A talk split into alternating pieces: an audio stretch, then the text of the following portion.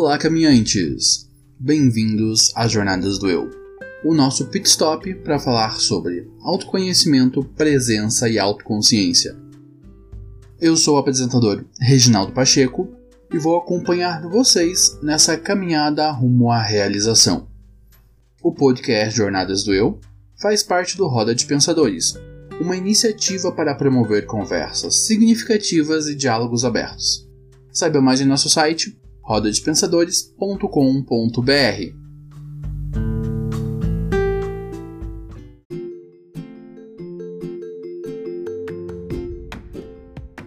Caminhantes, eu quero fazer um convite a vocês. O de me ajudar a impactar mais pessoas e alcançar um público ainda maior. A proposta do podcast é apresentar um conteúdo introdutório que fale sobre autoconhecimento e desenvolvimento pessoal. Todas as semanas nós trazemos um novo episódio abordando um tema diferente. Então se inscrevam ou favoritem o nosso podcast nas plataformas em que você nos ouve. E eu conto com vocês para indicarem o nosso programa para pelo menos dois amigos na sua rede de contatos. Você pode ouvir o nosso podcast nas principais plataformas de streaming, como o Spotify e o Deezer, e em todos os agregadores de podcast. Então conto com vocês para que o Jornadas do Eu possa se tornar um ponto de partida para muitas pessoas.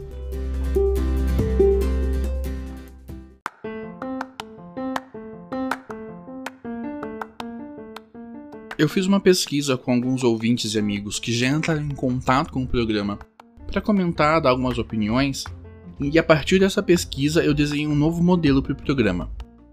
Então, a partir de agora, a gente vai fazer uns testes para esse novo modelo. Nós vamos dividir o programa em dois tipos de episódio: os soft skills e os programas de entrevistas. Os programas de soft skills terão de 20 a 30 minutos, serão um programa solo, onde eu vou falar sobre desenvolvimento de habilidades específicas que são importantes tanto para o desenvolvimento pessoal quanto para o desenvolvimento profissional. E os programas de entrevistas, onde temos convidados e vamos promover conversas que ampliem as nossas reflexões e o nosso entendimento sobre as jornadas de autoconhecimento. Os programas de entrevistas terão de uma hora a uma hora e trinta. E eu conto com vocês para me darem os feedbacks do que vocês estão achando desse novo modelo de programa.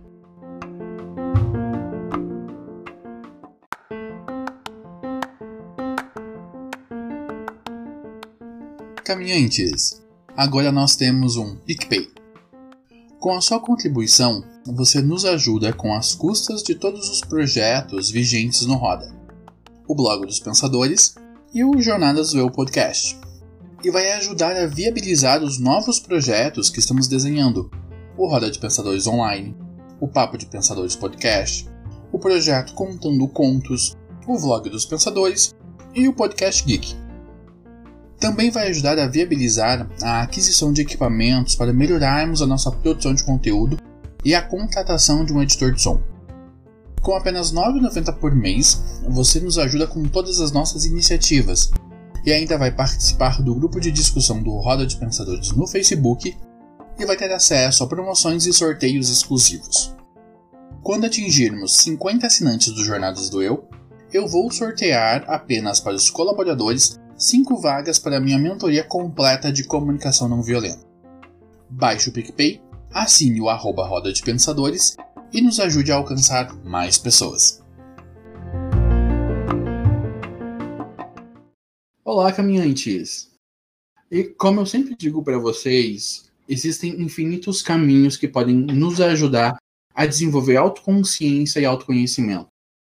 E nós estamos começando o nosso especial Caminhos de Fé serão vários programas em que nós vamos conversar com é, praticantes, sacerdotes, sacerdotisas de diferentes tradições religiosas, para eles nos ajudarem a conhecer um pouco mais sobre como funcionam seus caminhos de fé, como funciona esse processo de autoconhecimento e de, de desenvolvimento pessoal. E para começar a nos acompanhar nessa jornada, eu trouxe uma super convidada de quem eu sou super fã, que é Camila. Camila, quem é você nessa grande jornada da vida? Oi, tudo bem? Eu sou a Camila, eu sou sacerdotisa de uma tradição de bruxaria natural, moro em Curitiba. sou várias outras coisas também, né? designer, enfim, mas o meu caminho espiritual é a bruxaria. E eu sou organizadora de um projeto de ritos públicos aqui na cidade de Curitiba, foi onde o Reginaldo me conheceu, é, que se chama Projeto Roda do Ano, que existe há 11 anos já atuando no cenário pagão público da cidade, realizando ritos, mostrando um pouco da cultura do paganismo para quem é solitário, para quem é curioso, para quem está querendo buscar uma religiosidade diferente. E participo de uma tradição de bruxaria onde a gente trabalha a espiritualidade de uma forma mais intensificada, um pouco mais fechado, não é público daí, né? Mas é o trabalho espiritual de desenvolvimento acontece dentro dessa tradição. E como todos vocês já acompanham o podcast, já sabem, da mesma forma que a Mila, nós compartilhamos de uma fé muito próxima né? Eu também sou pagão. As minhas escolas é, de conhecimento, as minhas escolas filosóficas são um pouco diferentes das da Mila, mas no geral a gente bate muita figurinha aí porque é muita coisa parecida é, dentro do que é possível. Então a gente segue tradições diferentes dentro dessa mesma corrente de ocultismo moderno.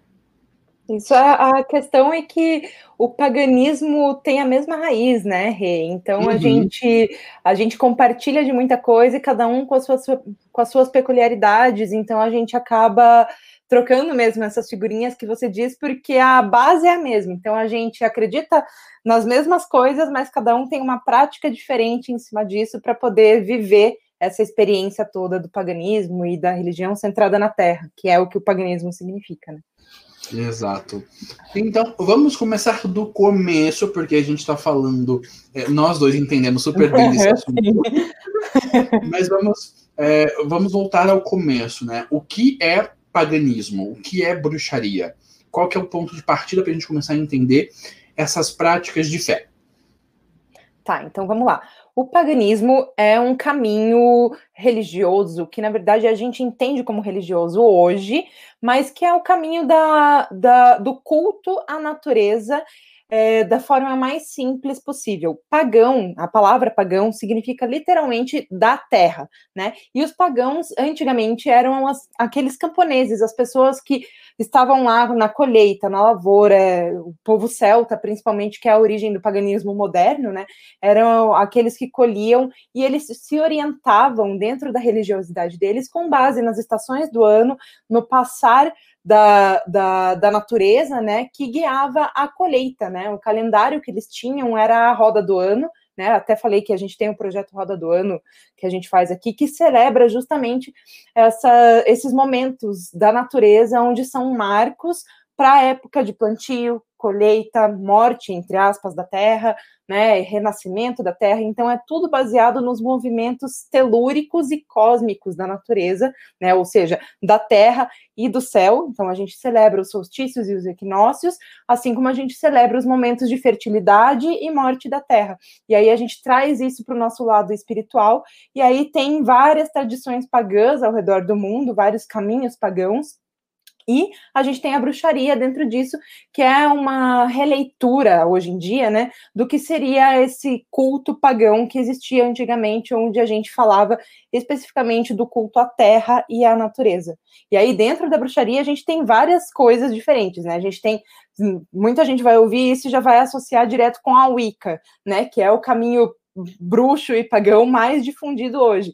Mas a Wicca é um dos caminhos pagãos que existem a gente diz assim, eu gosto muito de falar isso, que todo wicano é bruxo, mas nem todo bruxo é wicano, porque a Wicca é um caminho originário moderno, né, originado do Gardner, Gerald Gardner, que foi quem trouxe à vista a bruxaria que estava sendo retomada aos poucos na Inglaterra, e aí ele criou essa, essa nova religião chamada Wicca, né, que tem se popularizado até hoje no mundo, mas existem tradições, bruxaria natural, bruxaria tradicional, até telema e outras, outros caminhos, a alexandrina, que não são originárias do Gardner, né? Então, eu acredito nessa vertente, né? Que nem tudo vem do Gardner, ele foi um grande pioneiro que trouxe à tona para todo mundo, sou muito grata a ele por isso, mas eu não sigo os ensinamentos dele. Então, quem não se identifica com a forma que o Gerald Gardner criou, a Wicca, não, não precisa se denominar wicano, né?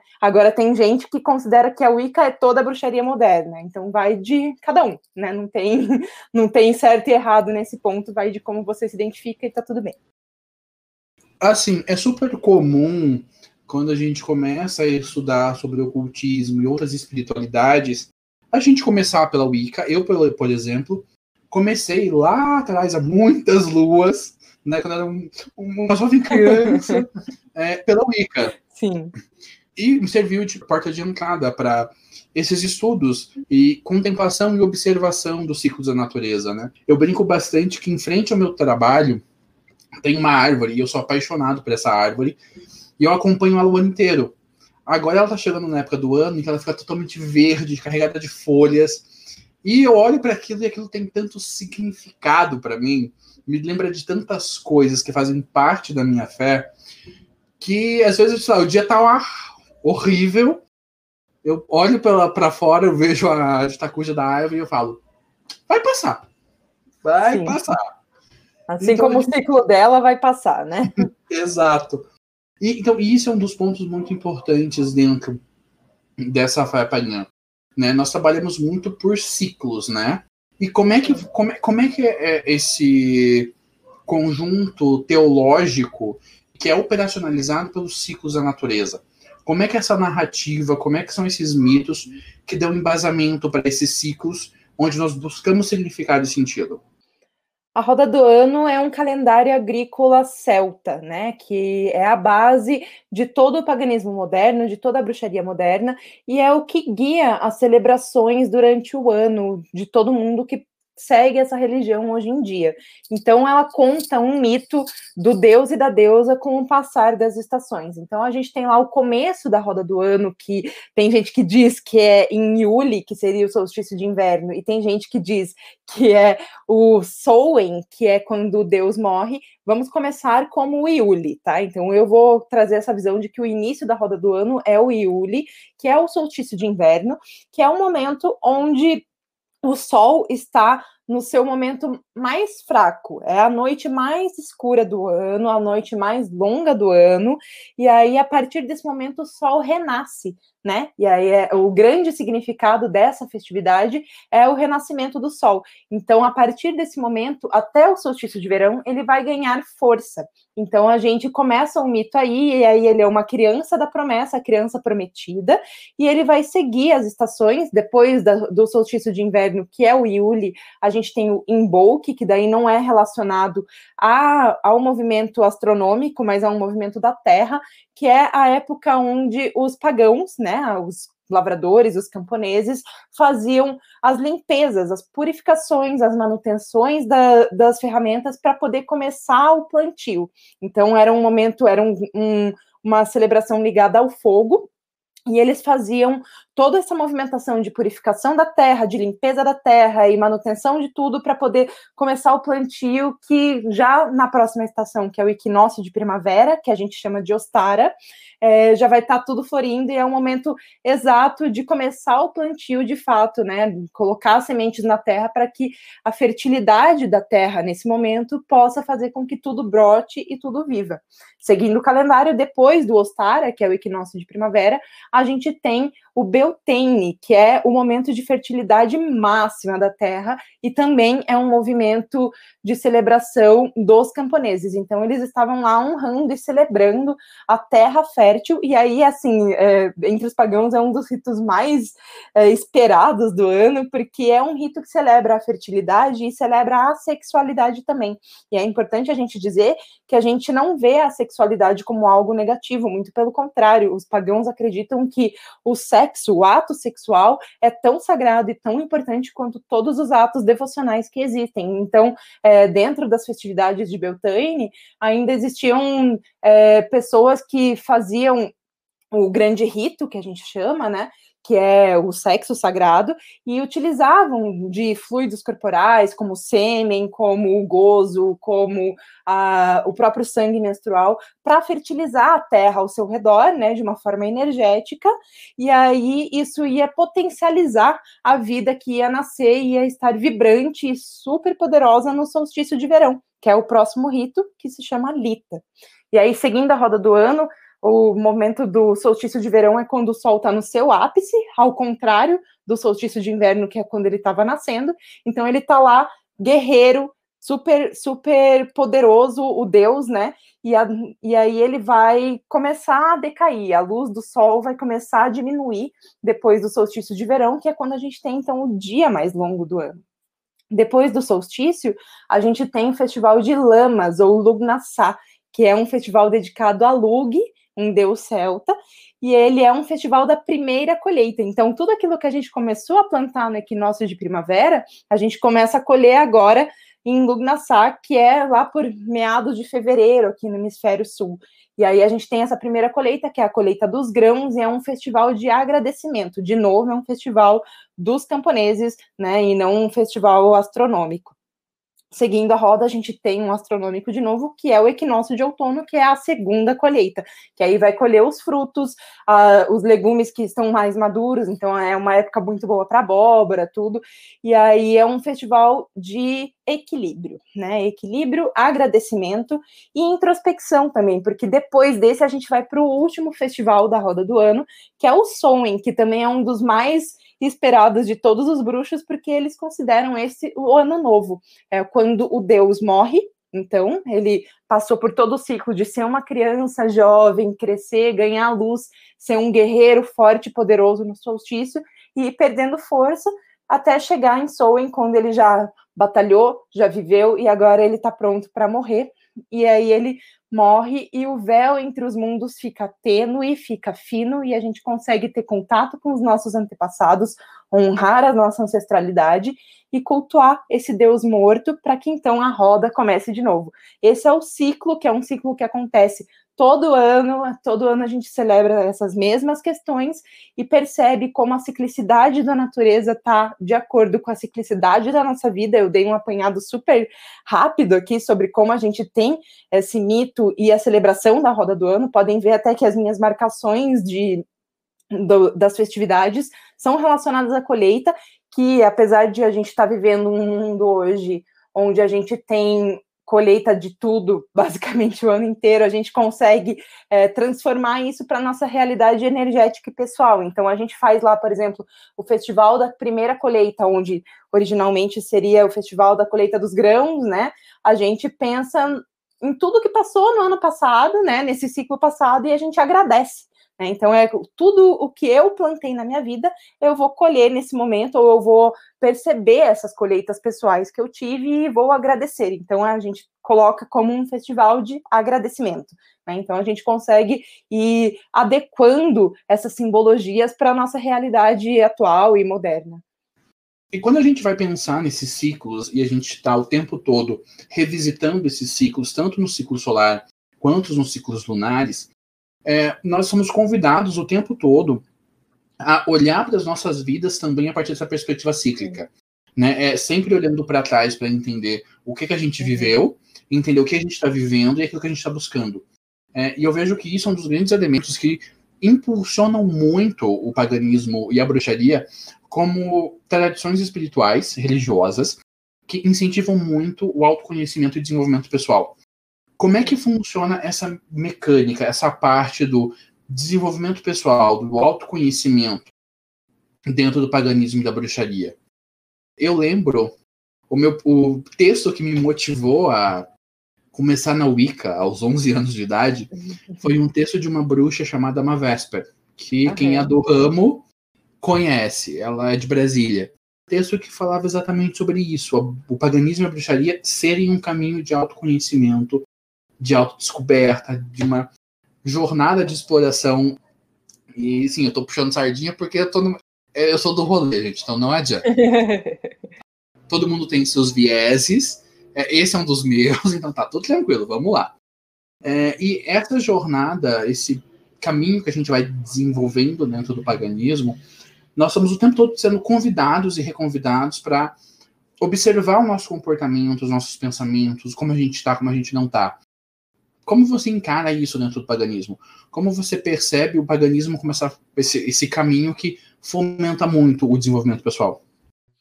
A maioria dos bruxos é, e das tradições de bruxaria que trabalham especificamente com o autoconhecimento, porque existem é, tradições de bruxaria que trabalham apenas a prática, trabalham a bruxaria como um ofício, tá? E aí vai ser só a parte da feitiçaria de fato, trabalhar é, com os quatro elementos, manipulação energética, tem esse lado da bruxaria que é tão válido quanto outros, né? E aí a pessoa, inclusive, pode ser de outra religião, né? E praticar a bruxaria como um ofício.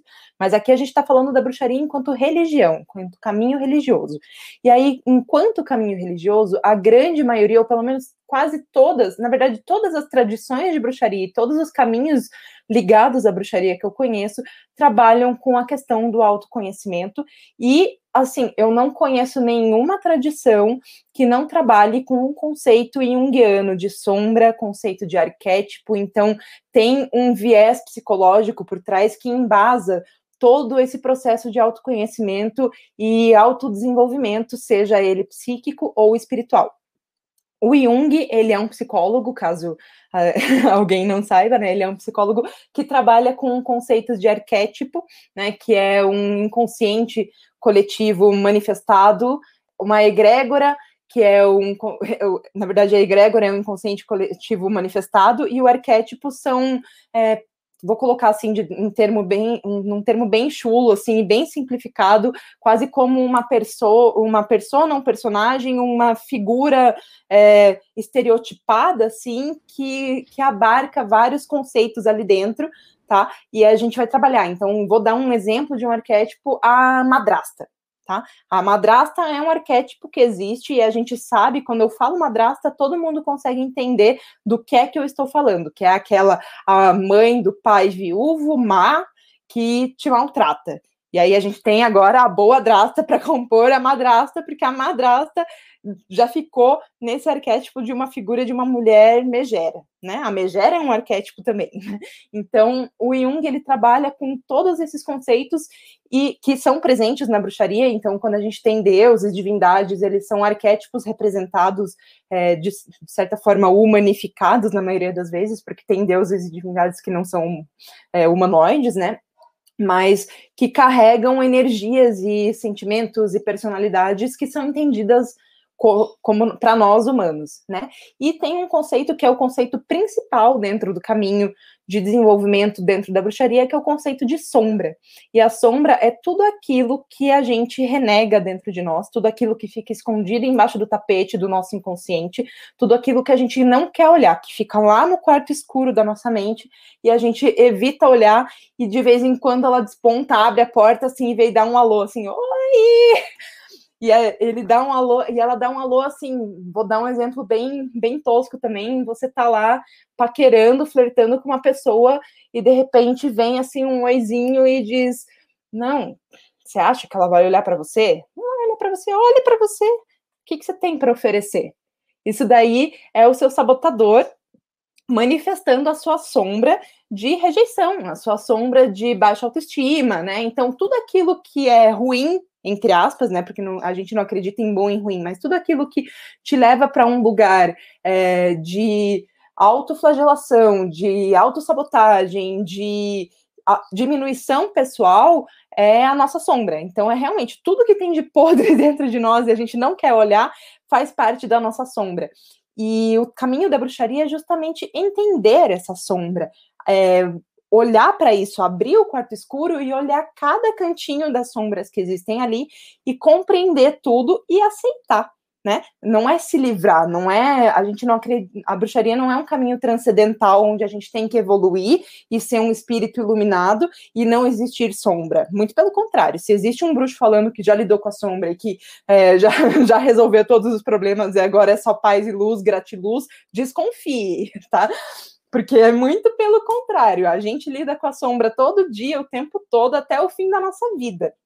A gente, dentro da bruxaria, a gente não tenta fugir da nossa sombra, né? Essa é a grande questão. Então, a gente vai olhar e vai chamar a nossa sombra para dançar, a gente vai pegar e vai andar de mãos dadas com ela. E é isso que a bruxaria busca, é um caminho onde você consiga olhar para sua sombra, olhar para sua luz, caminhar com os dois lado a lado. De repente você olha para sua sombra e joga um pouquinho de luz nela, porque não não é hora de lidar com isso, ou você já sabe como resolver essa questão, então joga toda a luz que você já adquiriu em cima dela, ou o contrário também, você vê que tem uma sombra se manifestando e deixar que ela tome conta para você perceber o que é que você precisa aprender em cima daquilo, o que é que você precisa reviver, porque muitas vezes acontece isso você se pega lá numa situação onde você tá vendo puta merda, desculpa o palavrão, mas nem sei se pode.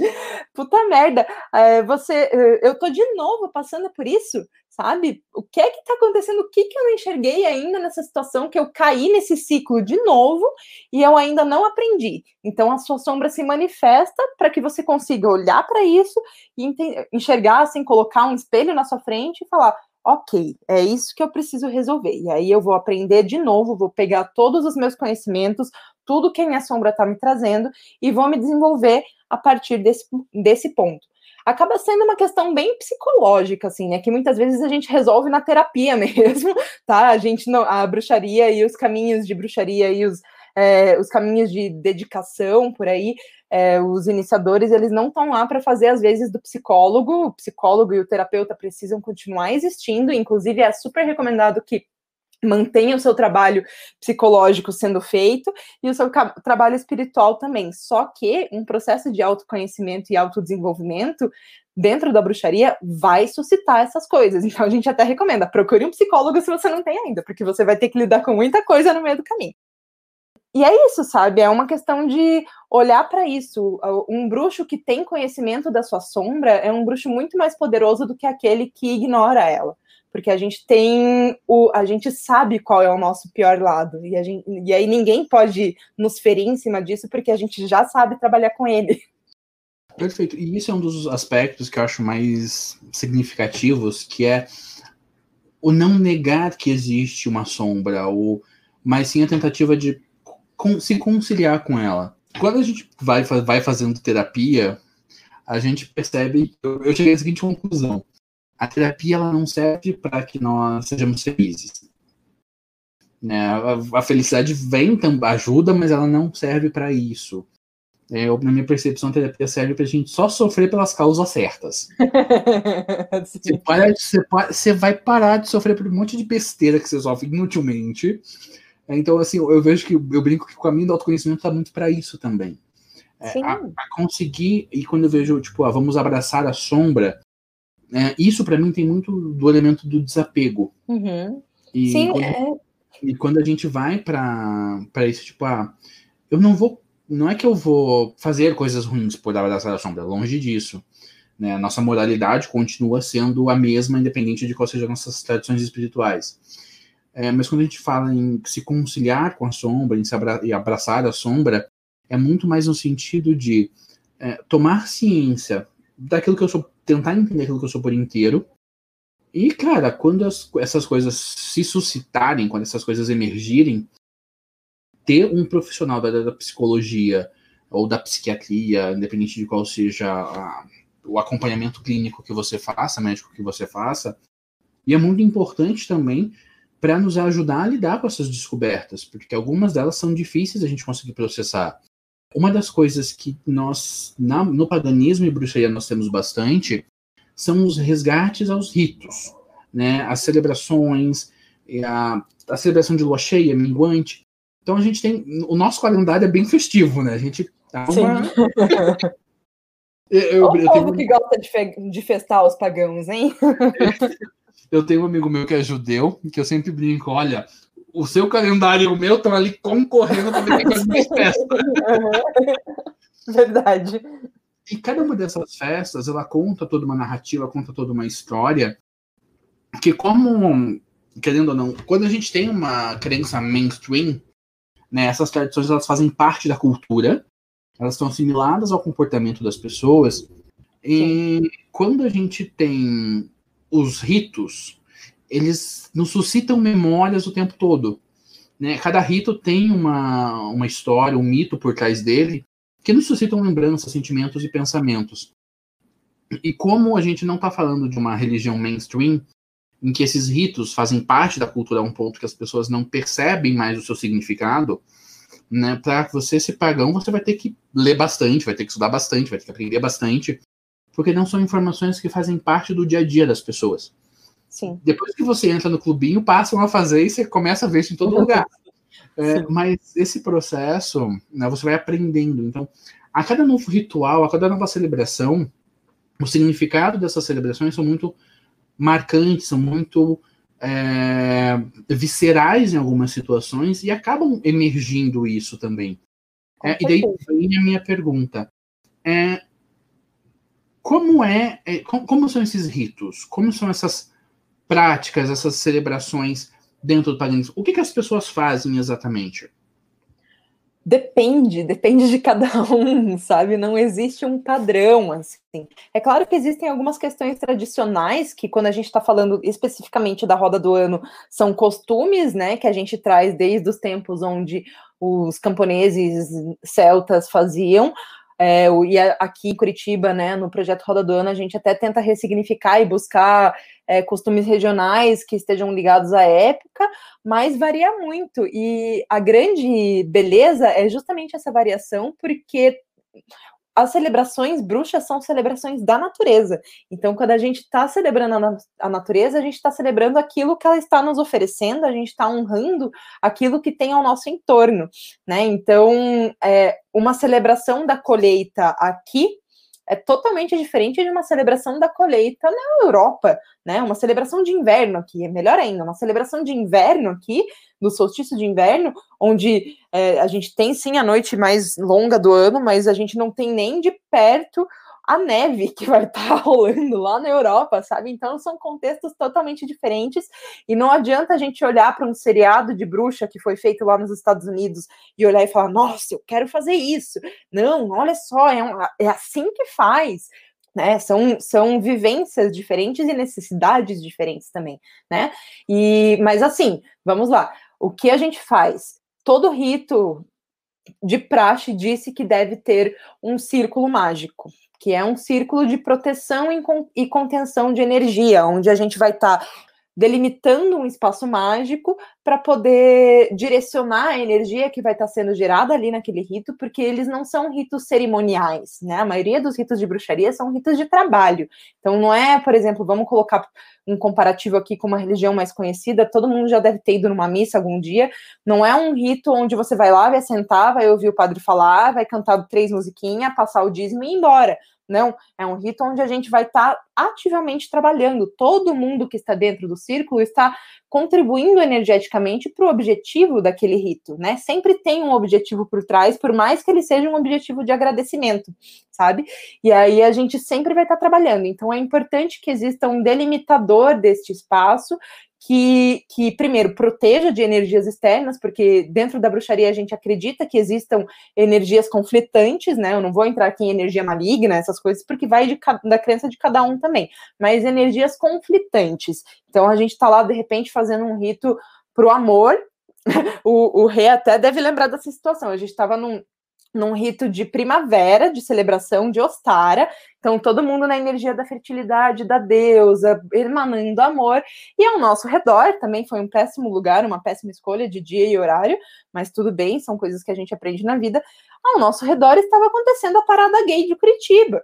Então, como é que a gente vai criar um espaço mágico com, com, uma baderna descontrolada ao nosso redor, sabe? Com uma energia muito mais sexual do que deveria. Eu lembro disso. Foi muito divertido. Foi, foi divertidíssimo, mas e aí é que está, a gente traçou um círculo mágico para poder manter a nossa energia unificada e sem interferência externa de todas as, as gays e pocs pipocando para todos os lados e transando aleatoriamente na rua, porque sim, tinha gente fazendo isso aquele dia, não estou falando de forma pejorativa. E, e, a gente conteve esse espaço mágico e foi o momento onde a gente traçou o círculo. Ops! De repente tem um problema na caixa de som.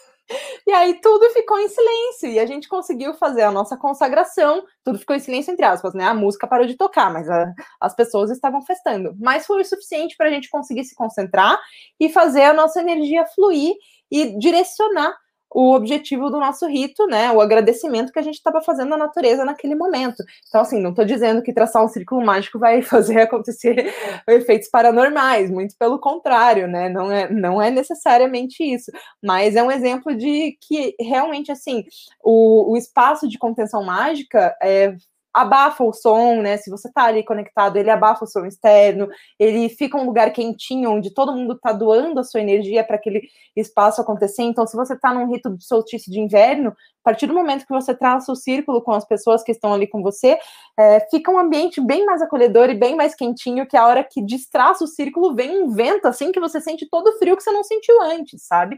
Então, é, existem comprovações científicas de que o é, pessoas de mãos dadas, unidas, fazendo essa energia ser movimentada, geram realmente um campo energético que é passível de ser registrado. Eu não sei se foi uma fotografia, era uma fotografia é, de é, térmica, eu acho, mas isso já foi registrado e tem comprovação científica de que funciona e que acontece mesmo, que é real. Então, assim, é física a parada, sabe? Não, é, a nossa mente tem muito poder e a nossa, o nosso corpo tem muito poder e muita energia. E quando a gente direciona essa energia juntos, é, muita coisa pode acontecer, né? E aí, uma delas é traçar o círculo. Outra coisa que a gente sempre faz, que é muito comum, é fazer o chamado de uma divindade para abençoar aquela, aquela celebração, aquele rito, aquele feitiço, que pode ser uma figura genérica, como a deusa, porque nós acreditamos em deusas e deuses. Né? Tem gente que acredita em um deus e uma deusa, tem gente que acredita na existência de várias deusas diferentes.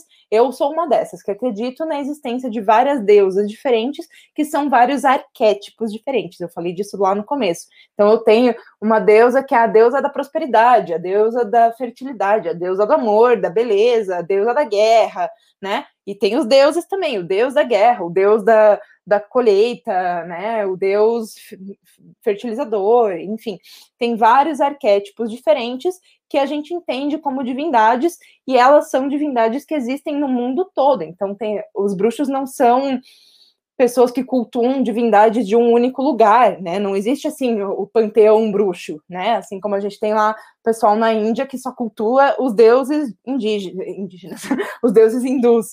É, a gente não tem. Então a gente pega divindades celtas, gregas, romanas, hindus também. Tem gente que trabalha com os orixás, divindades iorubás, tem gente que trabalha com divindades astecas, incas, maias, né? Então assim, tem é, divindades do mundo inteiro. A gente tem essa liberdade e esse poder de se conectar com essas energias que estão presentes em culturas de outros lugares. Então, a gente traz essas energias para dentro dos nossos ritos, dependendo do que a gente quer trabalhar.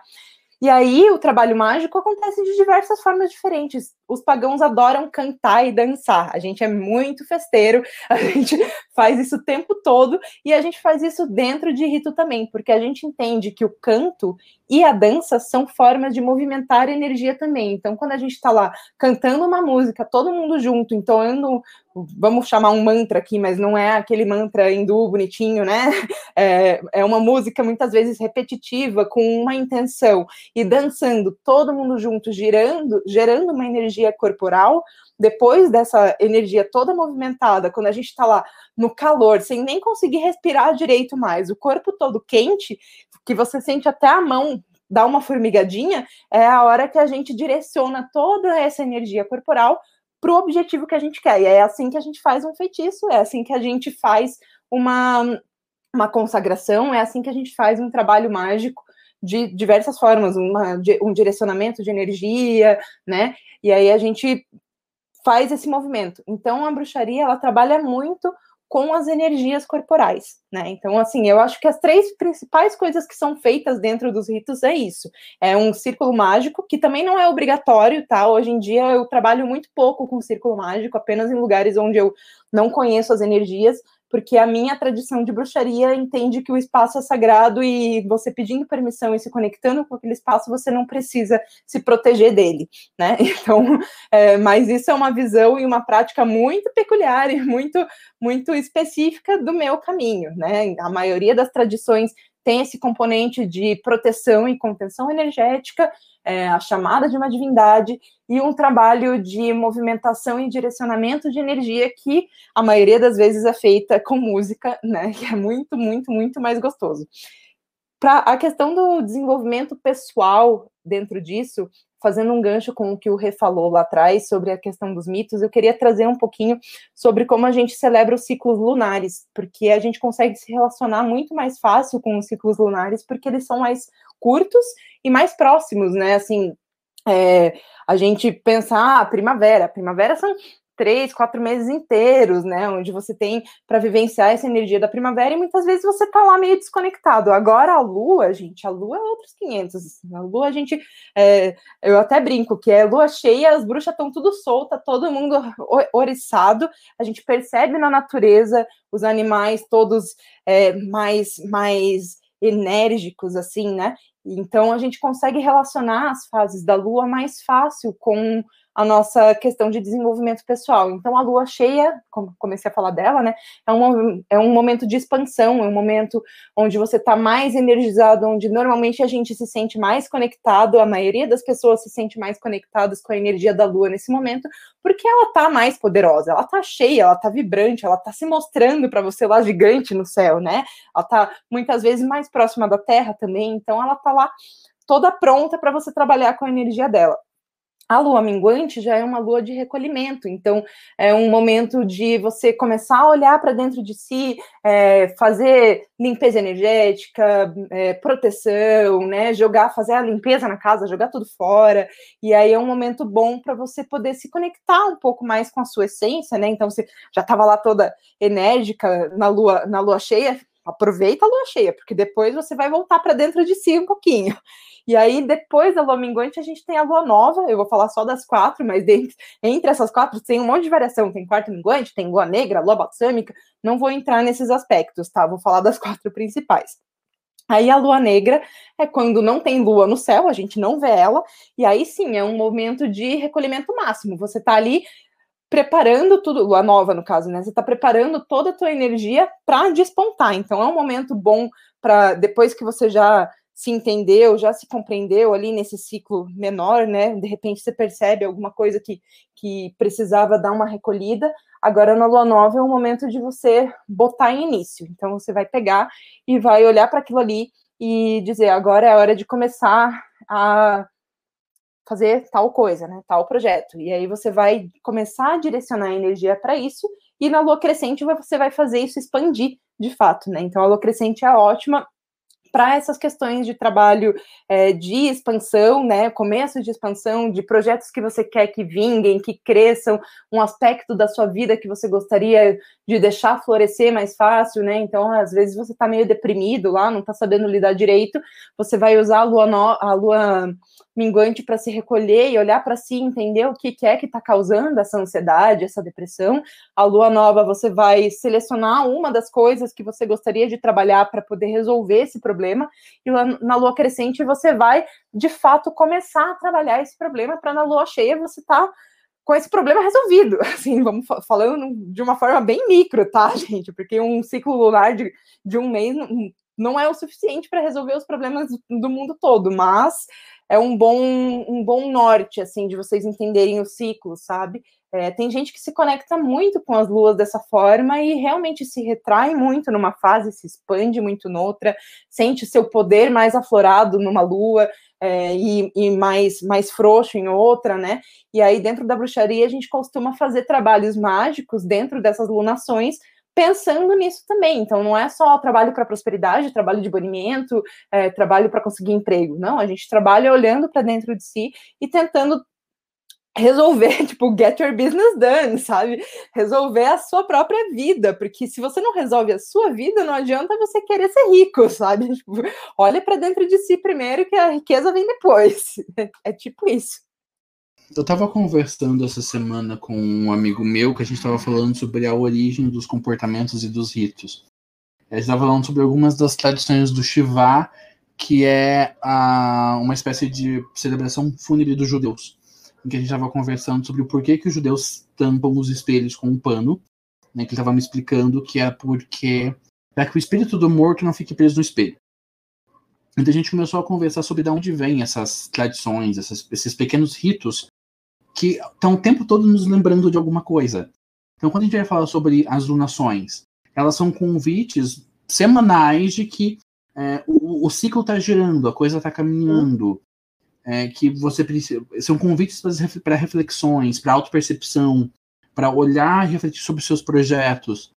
Então, são além de toda a, a prática mágico-espiritual que essas lunações nos trazem, é, psicologicamente falando, elas são um convite de o tempo todo nós estamos nos revisitando para conseguir e lidar com as nossas situações, lidando com as nossas questões, é, para que a gente pa vá passando esses ciclos lunares e também vá vivenciando esses ciclos solares, que são as mudanças das estações, e os ciclos da Terra, que são o, as colheitas e os períodos de descanso da Terra, são sempre, é sempre esse movimento de é, eu vivo no mundo, eu me ponho no mundo, mas eu também vou ter o meu momento de recolhimento, eu vou ter o meu momento, meu momento de me olhar para dentro, de Exatamente. lidar com o que eu vivenciei naquele ciclo, depois eu volto para o mundo. É sempre, eu percebo que hum, são ciclos que nos humanizam bastante. Sim. Porque eles nos trazem aquele período do tipo, eu não aguento e tá tudo bem. Eu vou passar uma semana em casa, não falar que tá tudo certo. É, não tem problema como também incentiva o fato de vá à luta. O, o mundo está girando, as estações estão passando, e cada uma das histórias que é contada em cada uma dessas narrativas, em cada um dos ciclos, das, tanto lunar quanto solar quanto da Terra, ah, eu percebo que uh, são muito incentivadores, são muito inspiradores. Né? Então, quando a gente vai falar sobre esses ritos, é, eles são sempre esse convite de a gente perceber o que a gente está vivenciando, né? ter os nossos momentos de nos guardar, de nos. Tem os nossos momentos de descanso, né? Eu percebo que faz parte da narrativa, ou aquela questão do tipo, não, esse é o momento em que você vai deitar na caminha, vai reabastecer suas baterias, porque Sim. você precisa fazer isso. Depois você vai lá e enfrenta o mundo de novo, mas Sim. esse é o momento em que você vai faz, ter esse seu momento de descanso, né? A gente sempre fala muito que a noite é descanso. Então, são sempre esses movimentos muito significativos de expansão e retração, expansão e retração, Sim. expansão e retração. Isso gera, eu percebo que gera uma autoconsciência muito grande. Claro. você vai percebendo como você se relaciona com si próprio, como você vai se relacionar com os outros e como você vai se relacionar com, com os meios onde você vai se inserindo e você começa a perceber o ciclo em tudo, né? Sim, sim. É, o, uma, até queria trazer uma referência que os homens não vão conseguir se identificar, mas que dentro da bruxaria é algo muito exaltado, que é a conexão da mulher com o sangue menstrual, né? Então, assim, é, as bruxas todas que eu conheço, a maioria delas tentam fazer esse trabalho. A gente percebe que quando a gente se conecta com o nosso ciclo, né? Porque daí a gente está falando de vários ciclos. A gente falou do ciclo solar, que é o ciclo da roda do ano, a gente falou agora dos ciclos lunares, e agora eu estou falando do nosso ciclo pessoal. Eu não tenho propriedade para falar sobre como são os ciclos pessoais corporais dos homens, mas das mulheres, o principal ciclo que a gente tem é o ciclo menstrual, né? Que lá é lá de 21 dias, né? E a gente consegue, inclusive, relacionar os períodos da nossa, do nosso ciclo com as fases da lua. Então a gente tem até. É, são, na verdade, com as fases da Lua também, mas a gente relaciona muito com a, as fases da deusa, né? Que a deusa normalmente se apresenta em três fases, ou faces, que é a donzela, a mãe e a anciã. Então a gente tem lá a donzela como o início do ciclo menstrual, que a gente vai estar tá lá super criativa, super num processo de de expansão, né? Porque é quando logo quando a gente menstrua, né? E aí a gente vai estar tá nesse processo todo. Depois a gente tem a fase da mãe, que é quando a gente começa a ovular e aí o nosso útero está preparado para receber um bebê que não vai não vai chegar. E aí a gente tem a fase da feiticeira que a gente inclui, que é, que é a fase onde esse óvulo não fecundado é, chora, chora pela morte, entre aspas, do, do aborto, né? Tipo, é um, um mini aborto que o nosso corpo faz quando esse óvulo não fecundado vira sangue menstrual. E aí a fase da anciã é a fase onde a gente se recolhe, e aí é, e é a fase associada à lua minguante, né? Onde a gente se recolhe e olha para dentro de si e simplesmente se permite estar ali, sabe? E é isso que o Rê falou, é muito verdade. A gente se, per se permitir estar nesses lugares, né? Muitas vezes a gente nem, nem associa, de repente percebe, nossa, eu tô tão introspectiva, eu tô querendo ficar em casa. O que, que é que tá acontecendo? Justo eu, que sou uma pessoa tão baladeira, festeira, qualquer outra coisa, né? É, para para prestar atenção na lua, porque provavelmente vai estar numa lua minguante ou numa lua nova, que são épocas de recolhimento, sabe? Então, quando a gente começa a se conectar e se relacionar com esses ciclos, a gente percebe eles em todos os lugares e a gente se apropria deles. E essa é a grande beleza do caminho da bruxaria, porque a gente não apenas olha e vê esses ciclos passarem, mas a gente se apropria da energia desses ciclos, a gente vive eles de fato e incorpora eles da nossa vida. Como é o homem dentro da, da bruxaria? Porque é, ouvindo pessoas que não fazem parte do caminho, eles sempre dizem que a bruxaria é um caminho muito feminino uhum. e que uhum. eles encontram esses pontos de identificação. Então, qual que é o papel do homem dentro da bruxaria? Do paganismo. Entender o seu lado feminino. É justamente esse. Ai, não me identifico com a bruxaria porque é um caminho muito feminino. Ótimo, busque essa identificação, sabe? Porque é importante que a gente resgate, de novo, um bruxo que é bem desenvolvido, entre aspas, é um bruxo que consegue viver em equilíbrio entre as suas partes.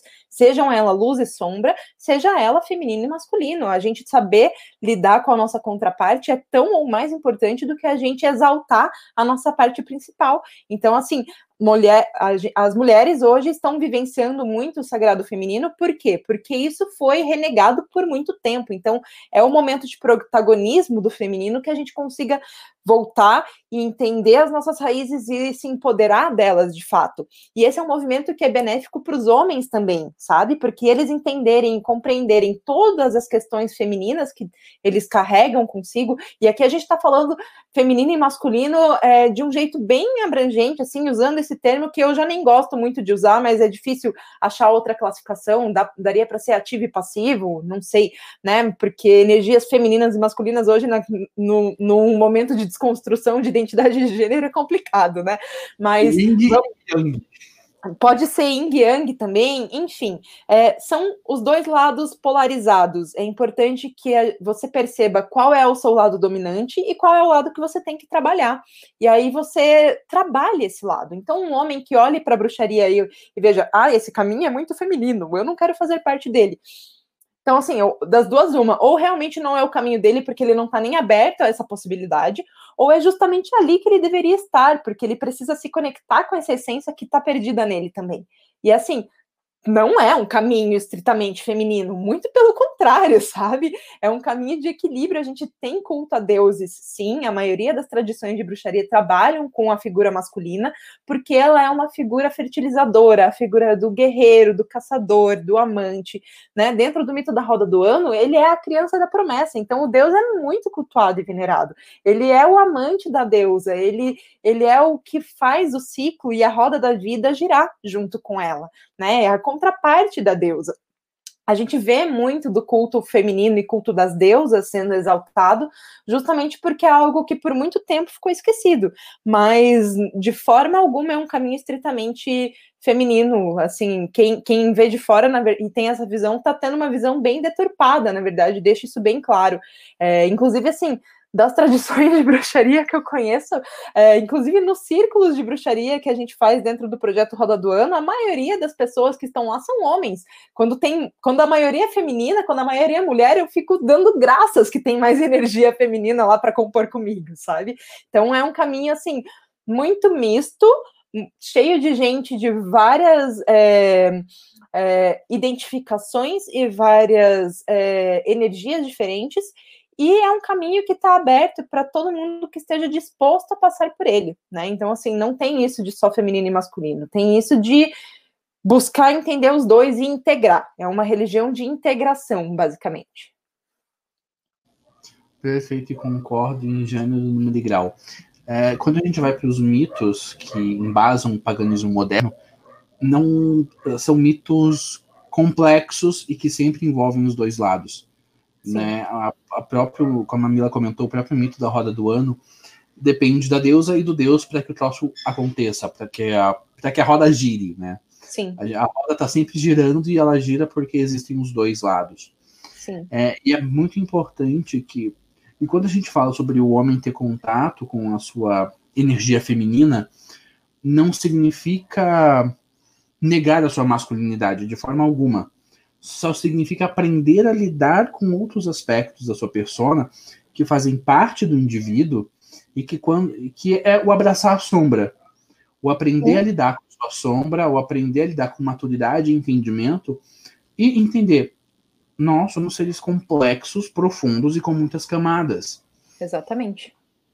Então, esse resgate do feminino que acontece dentro do, da bruxaria moderna hoje é, também é um convite para que a gente possa fazer essas reconexões com esses arquétipos femininos. Isso não significa que a gente não vai fazer conexões com os arquétipos masculinos. Não, né? eu, tá tenho vários, eu tenho vários amigos que são pro, vão para um rolê um pouco mais odinista, né? Que é a galerinha com quem eu treino Batalha de Espadas. É massa, é divertido, tem todo aquele companheirismo é, que faz parte desse resgate também, né? Da construção desses espaços. Só que eu, eu percebo que eles também estão nesse movimento, eles também são pagãos, mas eles também estão nesse movimento de é, ter contato com tua sombra, ter contato com o, o teu lado feminino, que não significa né, abandonar Odin. Você não Sim. precisa abandonar Odin para conhecer Freya.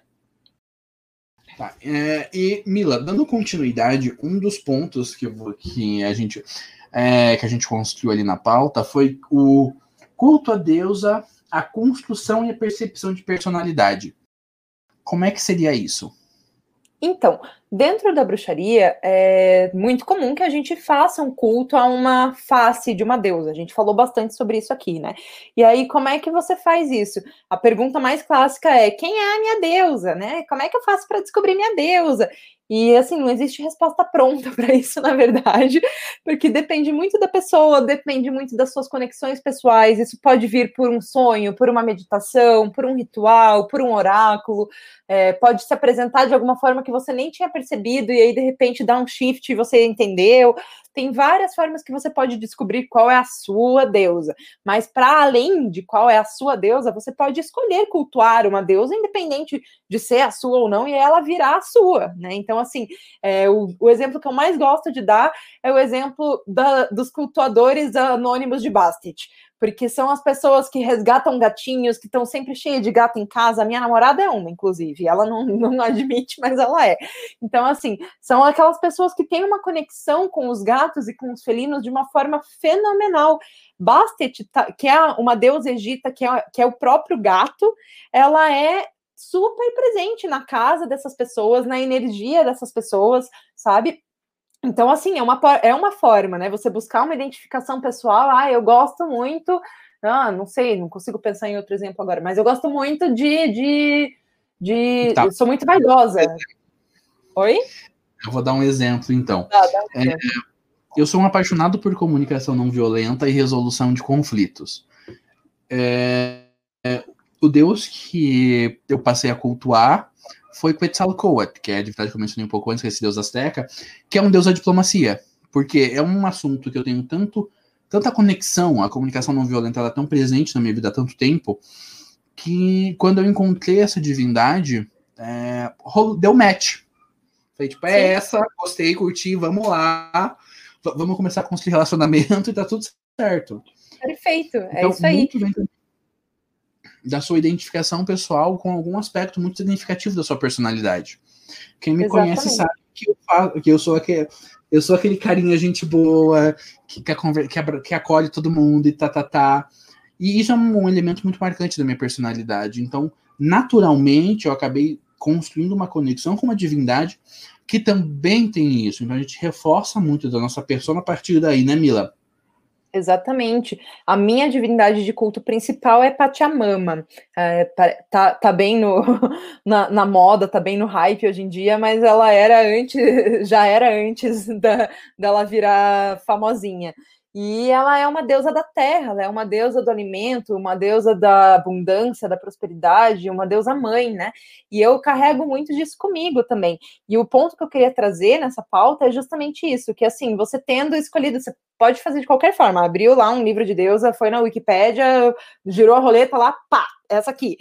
Resolvi me conectar com essa o que, que, vai acontecer? A partir do momento que você desenvolve um culto a essa divindade, ou seja, você começa a pesquisar sobre ela, ler sobre ela, se conectar com ela de alguma forma, fazer um ritual, é, meditação, carregar alguma coisa que tenha a energia dela junto de você, é, você con consegue entender como é que essa personalidade age, porque aqui a gente está falando de arquétipo, né? A gente está falando de, um, de um, uma, uma força que existe com uma energia específica que nós humanos entendemos dessa forma. Então a gente entende que os deuses têm personalidade própria, têm gostos e desgostos, enfim, e aí a gente começa a perceber e se identificar com algumas dessas coisas, e aí a gente reforça essas, esses elementos da personalidade da divindade ou da energia da divindade dentro de nós, de acordo com aquilo que a gente se identifica. Então, meu exemplo, Pachamama. Pachamama saiu para mim de uma forma oracular. Eu estava num ritual e recebi a benção dela e resolvi, beleza, vou continuar cultuando ela como é que ela, como é que ela é, o que, que ela faz, como é que ela age, né? Então, é, com a minha conexão com ela, eu fui adquirindo algumas coisas que, que quem olha diz, nossa, a Mila é muito pachamama mesmo. Eu sou a pessoa que gosta da família toda ao redor da mesa, eu abraço todo mundo dentro da minha asa, tipo a mãe ganso, assim, sabe? Eu faço comida para todo mundo, a minha forma de demonstrar amor é cozinhando para as pessoas, é, eu sou uma pessoa que tem uma estrutura muito sólida, é, consigo é, manter estabilidade, consigo trazer essas energias de mais terrosas mesmo, sabe? E aí isso tudo tem muita relação com essa divindade que eu cultuo. Por, por outro lado, também cultuo Thor, né, do outro lado do, do, oceano, mas também cultua o Thor, que é nórdico, que é o deus do travão, que carrega um martelo de Thor e sai dando martelada para cima e para baixo. E ele é uma divindade muito impetuosa, né? Ao mesmo tempo que ele é impetuoso, ele é muito fiel. E para mim, é, ele se manifesta muito dessa forma, dentro de mim, né? A forma como é, o culto a essa divindade se, se, se manifesta na minha vida e na minha na minha crença e na minha personalidade é dessa forma impetuosa, muitas vezes raivosa, acaba sendo até um pouco dessa questão que a gente comentou do sagrado masculino, que eu me permito estar nesses lugares de vez em quando, né? Então eu, eu sou uma pessoa que vai brigar por pelos amigos e sou super leal e vou e vou dar martelada se precisar, sabe? Enfim, é muito, é, para mim é muito particular e muito peculiar a forma como eu me relaciono com as minhas divindades e aí eu consigo externalizar aquilo que eu entendo delas, porque também não é aquilo que se entende delas, né? Todo mundo vai dizer lá, Afrodite é a deusa do amor e da beleza. Beleza, quando eu me conectei com Afrodite, quando eu fiz um culto, breve culto a Afrodite, eu entendi de outra forma. Eu entendi que ela trabalha muito mais a aceitação própria, muito mais autoestima do que a sexualidade. Mas foi como ela se refletiu para significa que todo mundo vai sentir dessa forma. Com certeza vai ter alguém que vai se, vai se conectar com Afrodite e vai virar a, a, a, o centro das atenções super leonino no meio da balada, sabe? É, vai de cada um. A grande questão é essa: é se conectar entender o que é que ressoa em você e potencializar essas essas características, essa personalidade, essas energias, e assim a nossa personalidade acaba, de certa forma, sendo construída, porque a gente acaba é, incorporando isso na nossa vida, no nosso cotidiano e na nossa forma de ser, né? Então é, é isso que eu queria trazer um pouquinho também.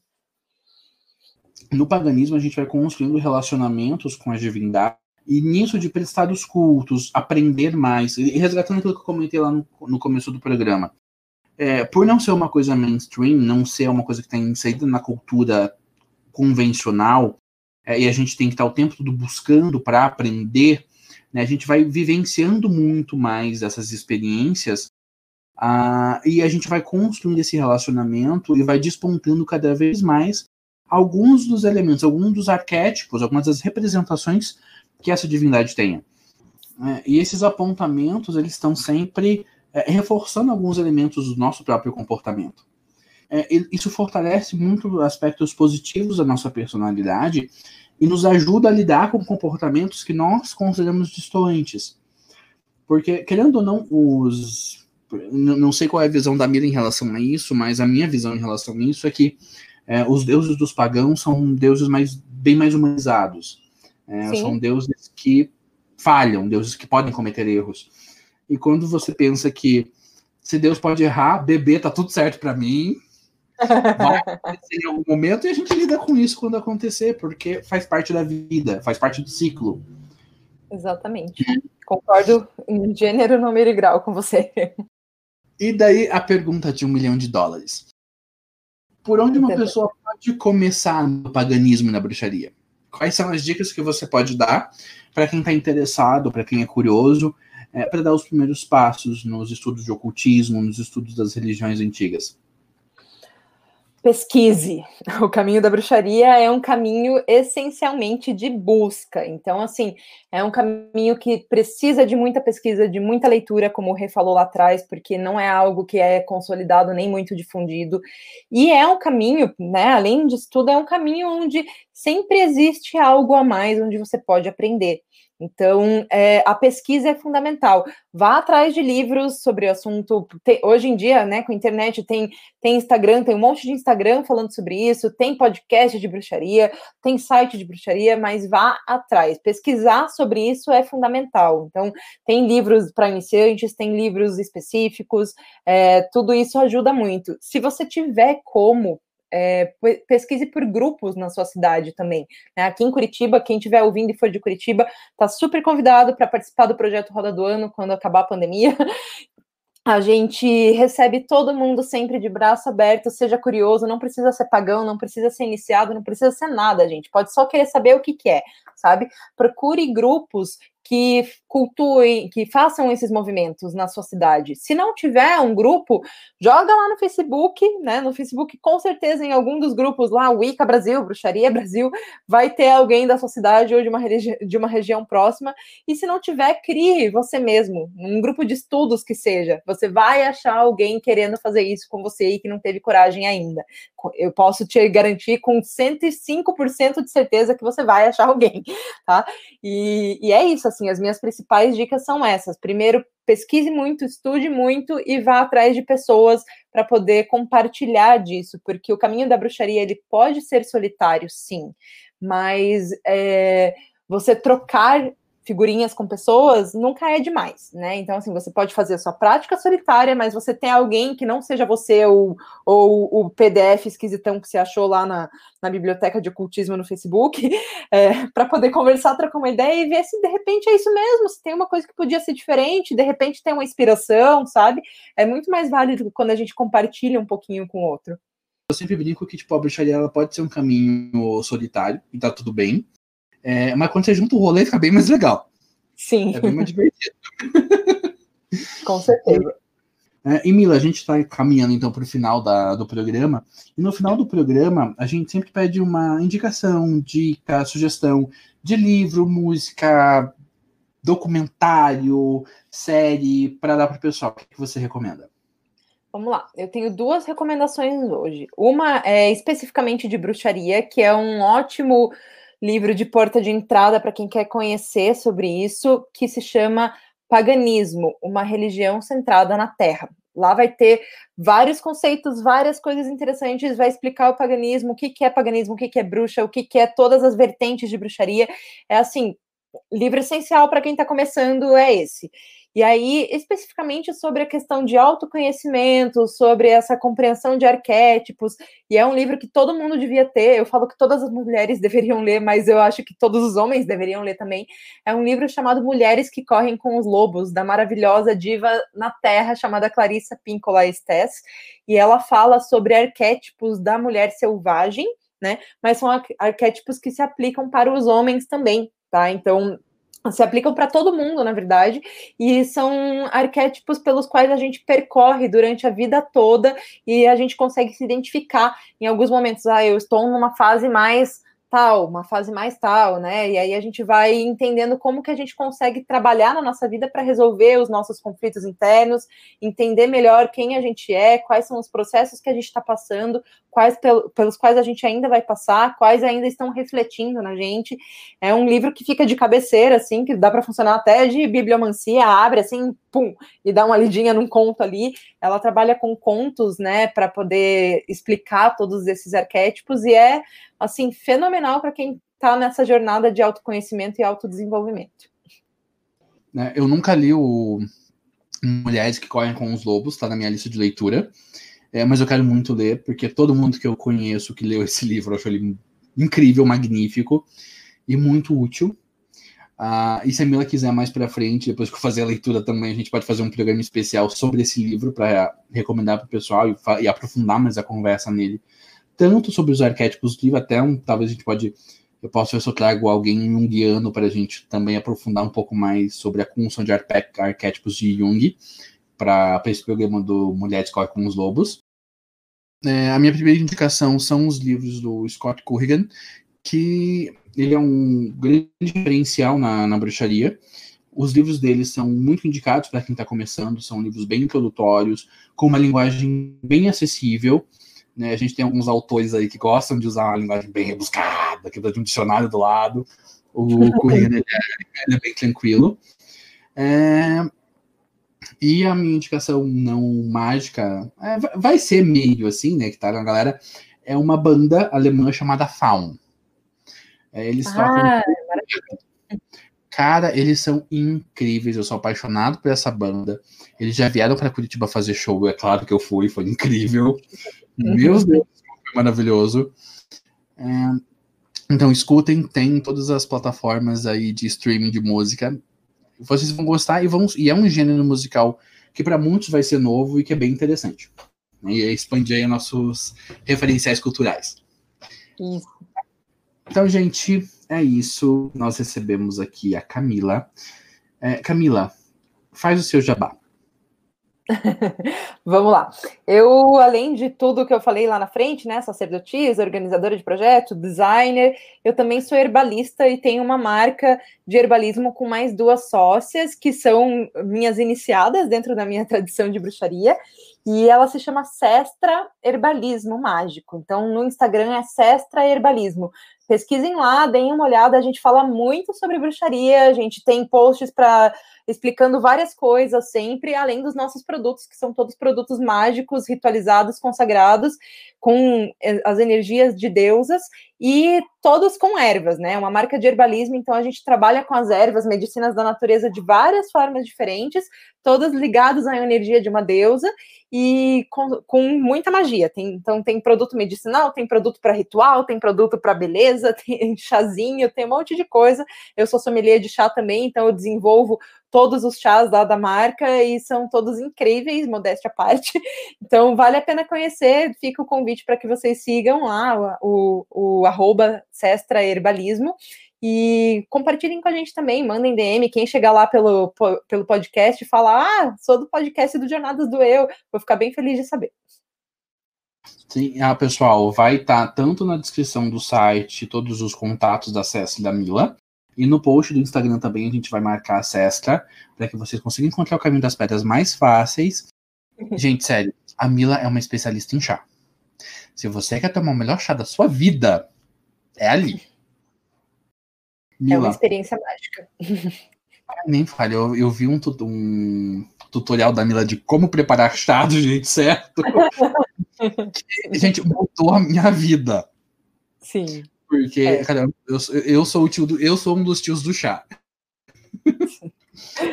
Mila, muito obrigado por participar do programa. Foi assim maravilhoso. É, eu falei que ia tentar não ser muito tiete, mas não rolou. Não deu. Eu sou tô realmente muito grato pela tua participação. A ideia do Jornadas do Eu é sempre desmistificar muitos aspectos sobre autoconhecimento. É, a fé e a religião quando elas são trabalhadas de uma forma centrada, ancorada e saudável, é uma coisa muito positiva para a saúde mental, para a saúde física, para a saúde espiritual das pessoas.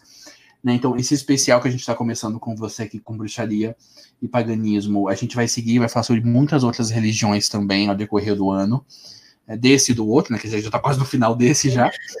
Sim. É, para realmente ir compartilhando as experiências, os caminhos de fé de diferentes religiões, para primeiro desmistificar essas religiões, desmistificar esses caminhos de fé, é, e o que cada um, dessas, cada um desses caminhos tem para oferecer para que as pessoas sempre tenham, tenham, sempre tenham uma opção de por onde ela pode de começar a jornada de autoconhecimento dela. Maravilha. Então, Amada, gratidão pela participação. Fiquei imensamente feliz por você ter aceitado esse convite e espero que você participe de outros. Só convidar. Maravilha. Beijos, beijos, um beijos. Beijo, obrigada pelo convite. Adorei estar aqui conversar contigo. Espero que todo mundo goste da nossa conversa também. Beijinho, tchau, tchau.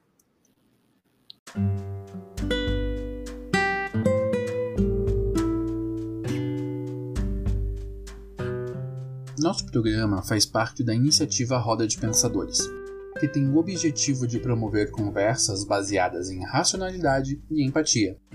Você pode conhecer outros projetos dessa iniciativa no site rodadepensadores.com.br ou pelo Facebook e Instagram, arroba Roda de Pensadores. Muito obrigado por ter nos ouvido até aqui.